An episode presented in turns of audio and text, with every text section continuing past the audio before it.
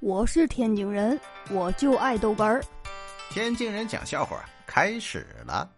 哎呀，我老婆手机坏了，说要换一个。嗯，我网上查了查，最近这芯片问题，手机都贵呀，也得三四千。不行，我问了一个我卖手机的朋友，他那能便宜二百块钱，都是正品。我这一早晨就去他店里了，哎，看这手机还真不错，还有正规发票呢。心想啊，这比网上少二百多，这当时我就买了。